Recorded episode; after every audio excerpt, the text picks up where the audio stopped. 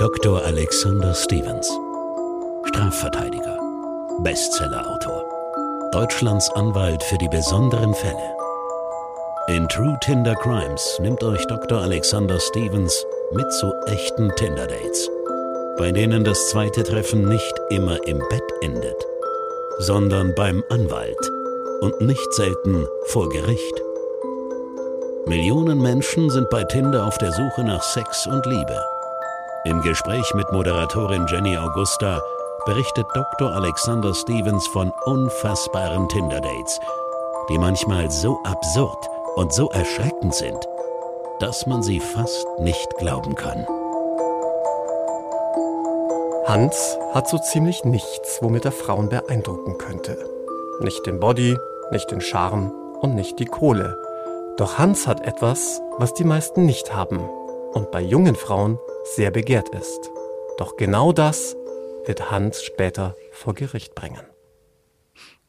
Jetzt bin ich aber mal gespannt, was Hans so begehrenswert macht. Du hast es ja so groß angeteased. Ja, jetzt überleg mal, was fehlt jungen Menschen in München? Insbesondere jungen Studenten. Mm, Geld?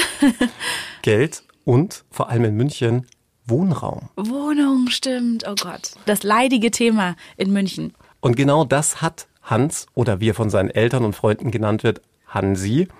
Denn er hat eine schicke Vier-Zimmer-Wohnung im schönen Münchner Stadtteil Schwabing. Geerbt von seiner Tante. Und deswegen schreibt er gezielt junge Studentinnen über Tinder an.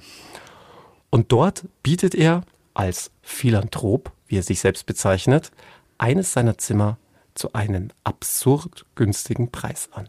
Man muss an dieser Stelle kurz erklären, was Philanthropen sind. Ne? Mutter Teresa war eine, Bill Gates ist in gewisser Weise auch einer. Also Menschen, die Gutes für andere Menschen tun, werden als Philanthropen bezeichnet. Gut erklärt, Jenny. Übrigens, du lebst ja auch seit vielen Jahren im schönen München. Bist du auch einem Philanthropen begegnet oder zahlt Papa die Wohnung? Bitte was? Also erstens werde ich dieses Jahr 30 und für mich zahlt gar kein Elternteil meine Wohnung. Als ich nach München gezogen bin, es war tatsächlich auch immer ein leidiges Thema für mich, habe ich freundlicherweise äh, zur Untermiete wohnen dürfen im Gästezimmer eines guten Freundes von mir, der aber kein Philanthrop ist und ähm, das klingt jetzt komisch. Da habe ich einfach gewohnt, habe ganz normal Miete gezahlt und habe da gewohnt. Und dann anschließend habe ich, bin ich in eine Einzimmerwohnung gezogen und dann in die nächste Einzimmerwohnung und dann in die nächste Einzimmerwohnung. Und danach in eine andere Wohnung. Aber ich bin auf jeden Fall in München, glaube ich, schon viermal umgezogen. Es ist wirklich, Thema Wohnung beschäftigt hier alle. Und ich könnte auch jetzt schon eine ganze Folge nur zum Thema Wohnungen machen. Klingt ja eher nach einem Nomadenleben, das du da führst. Nein, ich bin ja mittlerweile schon fast zehn Jahre in München und vier Umzüge auf zehn Jahre, das ist noch, das geht. Aber Alex, wie war es denn bei dir? Wir wissen ja schon, du lebst mit Marco, deinem Mitbewohner, zusammen, aber das war ja wahrscheinlich noch nicht immer so. Ja, aus gutem Grund, weil man sich in München ja keinen Wohnraum leisten kann. Deswegen muss ich hier mit Anfang 30 in einer WG wohnen. Naja, man muss dazu sagen, dass du zwei Wohnungen hast. Das habe ich mir gemerkt und festgehalten. Also du darfst hier gar nicht irgendwie um, um Mitleid buhlen und sagen, ich wohne in einer WG, weil ich es mir nicht leisten kann. Ja, aber die eine Wohnung Wohnung ist ja keine Wohnung, sondern ein Künstleratelier, wo ich ja male, Musik mache, Podcasts mache. Also es ist keine Wohnung in dem Sinne. Aber klar, also sollten mal alle Stricke reißen, könnte man es auch umwidmen. Also würdest du da auch vielleicht das ein oder andere Zimmer vermieten? Aber nicht in dem Sinne, wie es Hansi hier tut. Jetzt mach mal die Tür zu Hansis Vierzimmerwohnung auf. Ich bin jetzt aber wirklich gespannt, was, was da passiert ist. Also, wie gesagt, Münchens beste Gegend Schwabing. Das Viertel zwischen Münchner Freiheit und dem englischen Garten, dazwischen die Isar. Besser geht's kaum. Top renoviert, vierter Stock, Aufzug mit Kamin im Wohnzimmer. Der Traum meiner Mama übrigens, ja. Also die würde dafür töten wahrscheinlich. Und das vierte Zimmer frei. Und Hansi bietet das Zimmer nicht ganz ohne Hintergedanken zum Schnäppchenpreis an. Hm, du bist auf der richtigen Spur. Sagen wir mal so, eine gewisse Gegenleistung erwartet er schon. Und das erklärt er auch frank und frei in den Tinder-Chats. Die Aussicht auf ein wenig erotische Zuwendung könne bei der Entscheidung, wer den Zuschlag bekommt, nicht schaden. Boah, also ich krieg direkt, mich schüttelt's direkt wieder. Da würde ich mein Lager lieber in einer Einzimmerwohnung im Keller aufschlagen. In Hansis Keller oder? Nee, garantiert nicht. Auf gar keinen Fall. Ich könnte mir vorstellen, dass der Keller deutlich günstiger zu haben wäre bei Hansi. Aber gut, neben vielen Bewerberinnen meldet sich dann tatsächlich auch Anna bei ihm, die schon seit längerem studiert. Ich will jetzt den Begriff Langzeitstudentin vermeiden. Politologie und Kunstgeschichte. 25 Jahre alt. Und für sie ist Sex gegen das absurd günstige Wohnen bei Hansi überhaupt kein Problem. Haben die beiden eigentlich einen Mietvertrag geschlossen, in dem explizit stand Wohnung gegen Sex und wie oft oder ist sowas sittenwidrig? Nein, wäre tatsächlich nicht sittenwidrig, denn seit dem Jahre 2001 ist Prostitution nicht nur gesellschaftlich, sondern auch gesetzlich anerkannt. Bis 2001 galt Prostitution als sittenwidrig, aber das war jetzt nicht irgendwie ein Entgegenkommen des Gesetzgebers, um Prostituierte gesellschaftsfähiger zu machen oder sie irgendwie zu schützen. Nein, der Staat hatte erkannt, dass Prostituierte sehr viel Geld machen und wollte hier entsprechend die Hand aufhalten. Freilich unter dem Vorwand, dass man die Prostituierten sozial versichern muss und so weiter und so fort. Aber da kann sich jeder selbst seine Meinung drüber bilden. Jedenfalls ist Prostitution seither legal und es gibt sogar ein eigenes Gesetz, nämlich das sogenannte Prostitutionsgesetz, das der Gesetzgeber mit dem neckischen Namen Prost-G abkürzt. Im Grunde geht es natürlich nur um die Steuer. Natürlich ein, zwei Euro abzwacken, das kann ja nicht schaden. Und deswegen könnte man rein theoretisch auch einen Mietvertrag so schließen, dass anstelle des Mietzinses entsprechende sexuelle Leistungen vereinbart werden. Aber ganz wichtig zu wissen, Sex kann man gerichtlich nicht durchsetzen ist ja auch irgendwie logisch. Das wäre ja letztlich eine Vergewaltigung, wenn du mhm. gegen den Willen mit jemandem Sex hast. Und es wäre auch in der praktischen Umsetzung ein bisschen schwierig. Schickst du dann einen Gerichtsvollzieher hin und der überwacht es dann, dass du dann Sex hast? Also ist einfach nicht möglich. Wie konkret sah dann dieses Mietverhältnis zwischen Hansi und Anna aus? Du, das hat in der Praxis tatsächlich ziemlich gut funktioniert. Anna wusste ja, worauf sie sich eingelassen hatte und warum sie in dieser schicken Münchner Wohnung ein Zimmer hatte. Das Ganze ging allerdings nur so lang gut, bis Annas beste Freundin ins Spiel kam. Und die hatte ein ganz besonderes Geheimnis. Oh oh, jetzt wird's spannend. War denn die beste Freundin etwa auch mal eine ehemalige Mieterin von Hansi? Ich verrate jetzt mal nicht zu viel, Anna erzählt ihre Freundin jedenfalls von ihrem super günstigen Deal mit Hansi und dass da wohl auch mehr zu holen wäre als nur ein paar Quadratmeter, denn ihre Freundin braucht dringend Geld. Also lass mich raten, ist ab jetzt auch Annas beste Freundin steter Gast in Hansis Wohnung. Ja, allerdings nicht um zu wohnen, sondern jeweils nur für ein paar schöne Stunden, die sich Hansi dann auch einige hundert Euro kosten lässt. Und wann kommst du jetzt ins Spiel?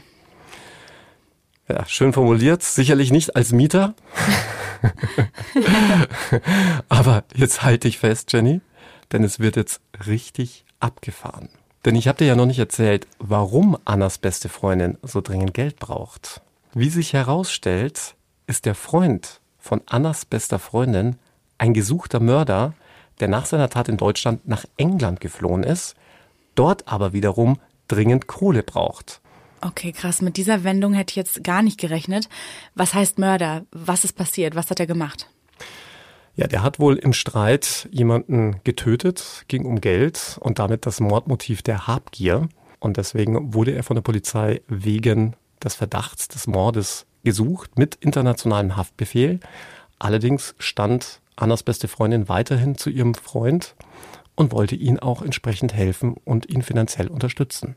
Und da kommt jetzt Hansi ins Spiel. Allerdings auch die Polizei. Denn die hat sich einen richterlichen Beschluss geholt, das Telefon von Annas Freundin zu überwachen. Heißt, die Polizei hört jedes einzelne Telefongespräch von Annas Freundin mit. Klar, natürlich, um herauszufinden, wo sich der gesuchte Mörder befinden könnte, aber bekommt damit auch zwangsläufig die Gespräche zwischen Annas Freundin und Anna mit und damit auch über Hansis kleines, lukratives Geschäftsmodell. Das heißt, die Polizei interessiert sich auf einmal nicht mehr nur für den mörderischen Freund, sondern auch für Hansi, den, sagen wir mal, Menschenfreund. Ganz genau. Und zwar wegen des Verdachts der Zwangsprostitution. Immerhin braucht Annas Freundin dringend Geld und prostituiert sich ja nur deshalb bei Hansi. Und das könnte den Tatbestand der Zwangsprostitution erfüllen. Denn mit Freiheitsstrafe von sechs Monaten bis zu zehn Jahren kann man bestraft werden, wenn man die persönliche oder wirtschaftliche Zwangslage eines Menschen ausnutzt und sie dazu veranlasst, die Prostitution aufzunehmen. Aber es ist ja prinzipiell kein Zwang, einen Mörder finanziell zu unterstützen.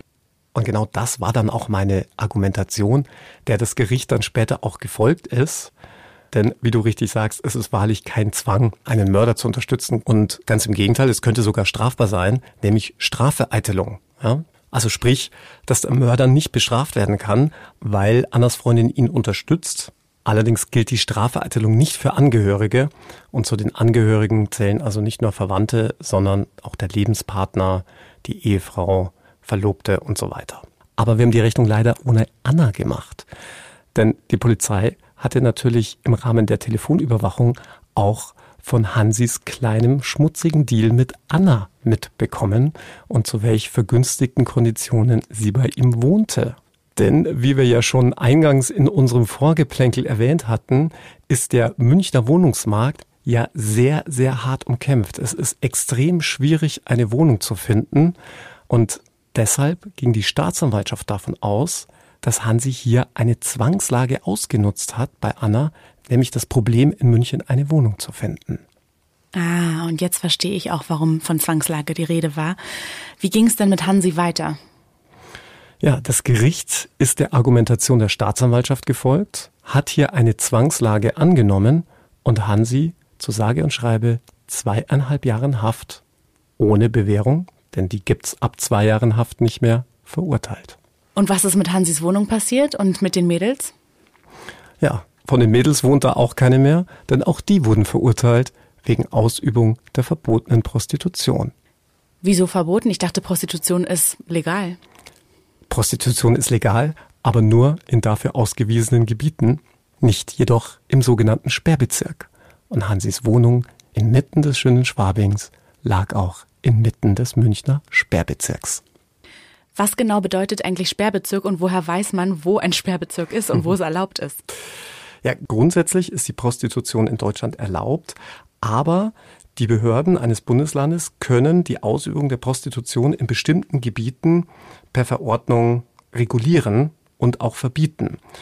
Und im Gesetz ist zum Beispiel geregelt, dass in Gemeinden bis 20.000 Einwohnern im gesamten Gemeindegebiet die Prostitution verboten ist. Das heißt, da ist ein genereller Sperrbezirk gegeben. Bei Städten mit mehr als 50.000 Einwohnern gibt es die Möglichkeit, eben für bestimmte Teile der Gemeinde, zum Beispiel auf öffentlichen Straßen und so weiter, die Prostitution einzuschränken bzw. zu verbieten. Aber was ist jetzt der Grund für das Verbot? Ja, zum einen der Jugendschutz, das heißt in der Nähe von Schulen, Kindergärten und so weiter ist es, glaube ich, auch nachvollziehbar, dass man das da verbietet. Aber jetzt kommt wieder so ein Gummiparagraph der Deutschen, auch des öffentlichen Anstandes wegen kann man das Ganze verbieten. Ja, also ich denke, der Gesetzgeber wird da halt vor allem religiöse Einrichtungen vor Augen gehabt haben. Ja, ist ja auch so ein bisschen nachvollziehbar, dass nicht gleich neben der Kirche der Campingwagen mit der roten Leuchte stehen soll. Aber Alex, weißt du, was ich mich da noch frage? Was jetzt Hansi zu Hause mit seinen Mitbewohnerinnen macht, das würde ja theoretisch keiner mitbekommen. Also wie wird denn sowas entschieden, was jetzt Leute zu Hause machen? Ja, dadurch, dass das Ganze letztlich dazu diente, sich den Mietzins zu ersparen und sich Anna ja damit ein Stück weit ihren Lebensunterhalt verdient hat, war das Ganze gewerbsmäßig und damit Prostitution und nicht irgendwie eine einmalige Geschichte oder ich sag jetzt mal, einvernehmlicher Sex zwischen einer Freundin und ihrem Freund. Was bekommt man für sowas? Ja, Verstöße gegen die Sperrbezirksverordnung können als Ordnungswidrigkeit mit Bußgeld geahndet werden. Und bei beharrlicher Zuwiderhandlung, also wenn man das regelmäßig macht, und in dem Fall bei Anna war das ja so, die hat es ja quasi über Monate hinweg während ihrer ganzen Mietzeit gemacht, dann liegt eine Straftat vor, die mit Freiheitsstrafe von bis zu sechs Monaten oder Geldstrafe geahndet werden kann. Also quasi Skandal im Sperrbezirk, Skandal um Hansi. True Tinder Crimes ist eine Produktion von Crime and Media, exklusiv für Podimo. Sollte es euch gefallen haben, hört gerne auch Das perfekte Verbrechen mit Dr. Alexander Stevens. Unglaubliche Rechtsfälle. Exklusiv bei Podimo.